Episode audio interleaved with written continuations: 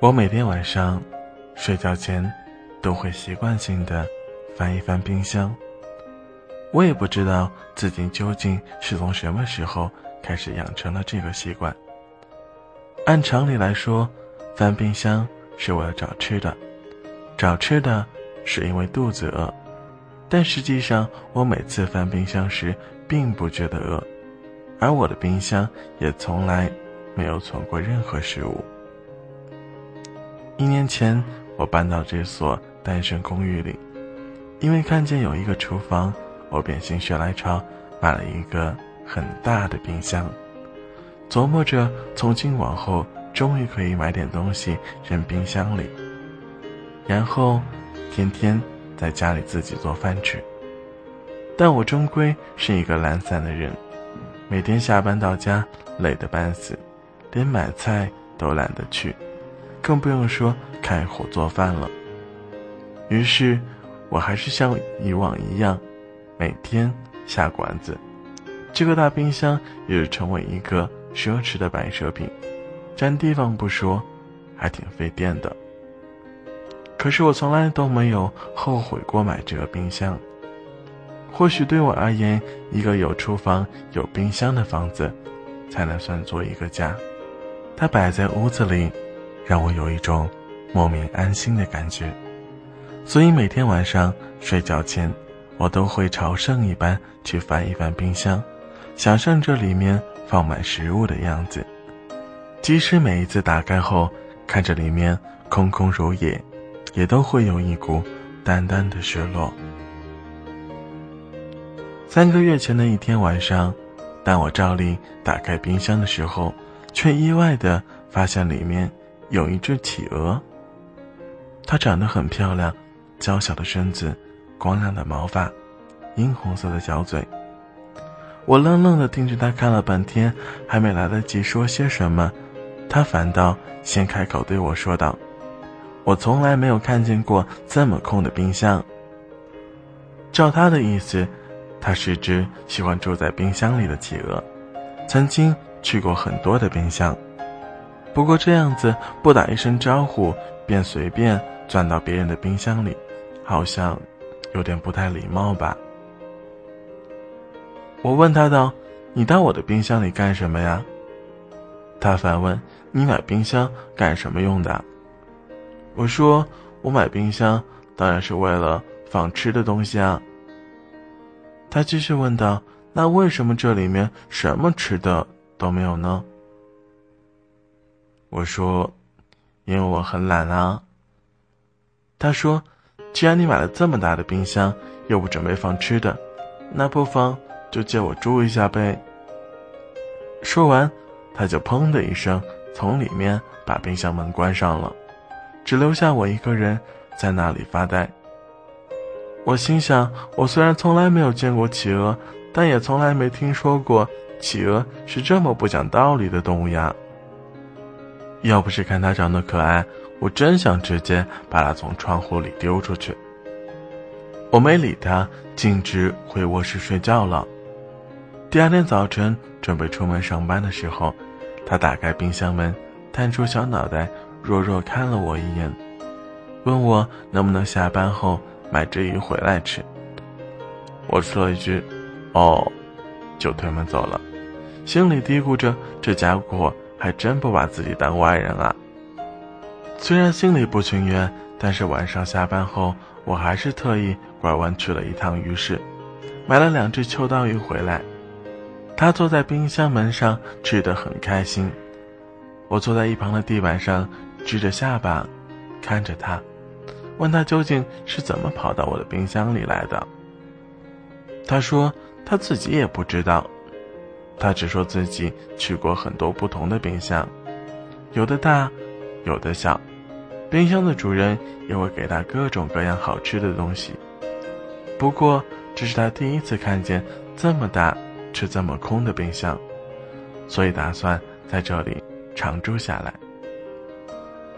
我叹了口气说：“反正空着也是空着，那不如就养一只企鹅吧，也没啥影响。”怎料他忽然就不开心了，瞪着小眼珠跟我说：“喂，拜托你搞清楚，不是谁养谁的关系，好吧？你以后别把我当你的宠物，明白没？你也别指望我屁颠屁颠的跟在你屁股后面哦。说完，他又钻到冰箱里，砰的一声把门给关了。我坐在地上哭笑不得，心想：这还真是一只有性格、有原则的企鹅呢。不过，我却莫名觉得自己挺喜欢它的。过了几秒钟，里面传来了一句抱怨：“拜托，你把这里面的灯修一下好吧？每次开门都亮着，门一关就暗了。”于是，两天后，这个冰箱被我改造成历史上最莫名其妙的冰箱：一开门灯就暗，一关门灯就亮。除了电费越交越多之外，我的生活也开始渐渐发生了许多变化。我会每天下班去浴室买几条新鲜的鱼回家，两条给他吃，两条自己做菜吃。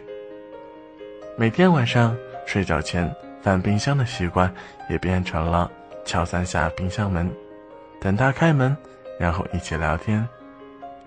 至于为什么要敲冰箱门，则是他跟我规定的，因为他觉得企鹅也有隐私，不经人同意随便开门是一件非常失礼的事情啊。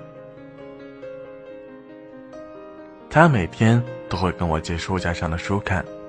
还给我的时候，每本书都会被冻得硬邦邦的，而我们每天的话题也大多和这些书有关。它是一只很聪明的企鹅，有很多奇奇怪怪的想法，时常能逗我很开心。我也会偶尔跟他说说我的工作，说说身边发生的趣事儿，甚至是关于未来的想法。有时候心情不好，他会安慰我。对我说些鼓励的话，所以我对他有着越来越强的依赖感，感觉他就像是我的朋友，甚至家人一样。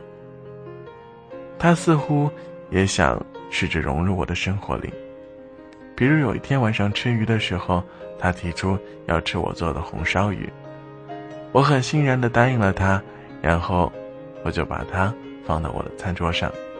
彼此面对面吃了一顿饭，他瞪大眼睛对我说：“没想到鱼还能做的这么好吃，自己之前吃的那些鱼真是白痴了。”从那天起，他也试着开始在我的房间里四处转悠，也学着到卫生间上厕所。不过，我从来不会领着他出门，毕竟企鹅还是怕热的。这里的天气对他来说实在是太糟糕了。之后的日子过得不温不火，我们就这样在拥挤的城市中的一块小孤岛上相依为命，让彼此在孤单的时候有一个依靠。不过，虽然用这样的方式相处的很开心，我们偶尔也会有闹矛盾的时候。一个周末的下午，一个同事忽然造访我家。他在外面敲门的时候，企鹅正在客厅里来回的踱着步。我从猫眼里往外看了一眼，慌忙抱起它，把它塞进冰箱，然后猛地关上冰箱的门。他很生气的在冰箱里蹦跶着。我打开门一看，他叉着腰瞪着我，正准备要冲我嚷嚷。我连忙做了个嘘的手势，告诉他不要声张，有客人来了。要是让别人知道我家有一只企鹅，那就麻烦了。同事是给我送东西的，我接过东西，很客气的问他想不想留下来吃晚饭。没想到他竟然很爽快的答应了，弄得我一时有些不知所措。因为要做菜。就得翻冰箱，可我的冰箱里现在藏着一只企鹅呀！我把同事安顿在客厅里，然后想去冰箱看看里面有没有什么可以吃的东西。怎料一打开冰箱，里面的食物已经被这个小家伙给弄得一团糟了。鸡蛋被一个个打破，猪肉被踩成了肉泥，西红柿糊在了土豆上，西兰花被啃得只剩下了根茎。于是我只好尴尬地拿出这些残渣来做了一锅乱炖，没想到同事却吃得津津有味。他说自己很久没有吃过这样温馨的家常菜了。没想到我一个单身宅男，居然会有一颗居家好男人的心，自己一直都没有看出来过。他说这番话的时候，我眼睛不时瞟着摇摇晃晃的冰箱，心想他一定是故意的，让人不禁捏把汗，担心冰箱不知什么时候会被他给晃倒。同事走后，我连忙把他抱出来跟他道歉，说今天真是为难他了。但我还没做好让别人知道我有一只企鹅的准备。他似乎能够理解我的苦衷，虽然依然嘟着小嘴，却不再跟我计较了。也就是这天晚上，我在心中暗下了一个决定，于是非常认真的对他说。你每天睡在冰箱里舒服吗？不如睡到我的床上来吧。他似乎觉得很吃惊，但他却没有直接拒绝，而是说：“睡在你床上太热了，还是冰箱里舒服。”我说：“那可以开空调啊，开的冷点呗，我可以多盖几层被子，就当是冬天吧。”他默默的盯了我半天，最后。还是点了点头，同意了。于是从那之后，我便和一只企鹅睡在了一起。我们一起吃饭，一起聊天，一起看电视。有时候我还会给它洗洗澡，而我的大冰箱也渐渐开始存起了食物，里面不仅有鱼，还有蔬菜、水果，一切都是那么美好。就像我曾经一次次打开冰箱前所想象的那样，我每天晚上都会回家做一大桌饭菜和他一起吃，而从那以后，我再也没有睡前去翻一翻冰箱的习惯。就这样，过了很久，直到上个星期的某一天，我的父母要来我我家看我，我很高兴的把这个消息告诉了他。可他却觉得非常不情愿。他问我：“你准备就这样让你的爸爸妈妈见我了吗？”我问他道：“难道你不想见他们吗？”他说：“我觉得有些奇怪呢，我不知道他们会怎样看我，会怎样看你。我觉得他们一定会不高兴的。”我说。有什么关系啊？我已经做好让所有人接受你的准备啦。你这么可爱，他们一定会喜欢你的。更何况我现在过得很幸福啊，他们为什么要不开心呢？他说：“他们的确希望你很幸福啊，但希望看到的并不是一只企鹅。”说罢，他摇了摇头，一脸的失落。那天晚上，他执意要钻回冰箱里睡，我一个人躺在床上，把空调关掉，却感到前所未有的寒冷。第二天早上上班前，我敲了很久的冰箱都没有开门。打开冰箱一看，它已经不在了，里面的食物却都还安然的摆在那里，就像里面从来。都没有住过一只企鹅那样，它就这样没有道理的从我的冰箱里消失了，就像它当时出现在我的冰箱里一样。它消失的如此迅速而彻底，以致我甚至怀疑它从来都没有在我的生活里出现过。我想，或许它到了别人的冰箱里，或许它回到了原本。属于他的世界。